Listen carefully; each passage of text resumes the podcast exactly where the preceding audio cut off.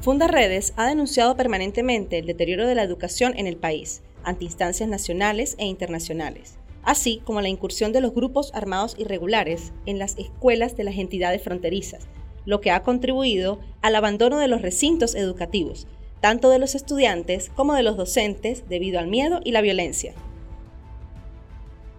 El informe de educación titulado Espejo de deterioro del sistema educativo venezolano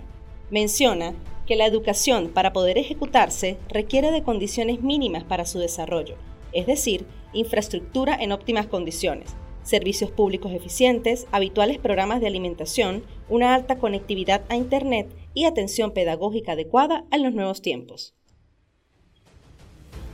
El informe de educación titulado Espejo de deterioro del sistema educativo venezolano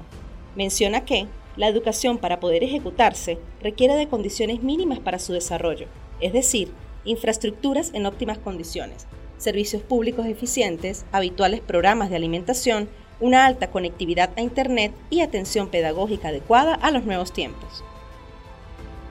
Aunado a esto, los bajos sueldos han desprofesionalizado la carrera docente en el país, puesto que el 55% de los docentes desarrollan otro tipo de actividades para poder cubrir sus necesidades básicas, ya que los salarios como profesionales de la docencia no les permite tener acceso a mejores condiciones de vida.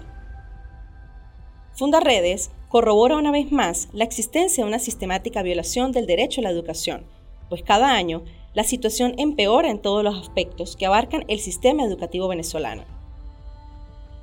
Funda Redes, haciendo tejido social.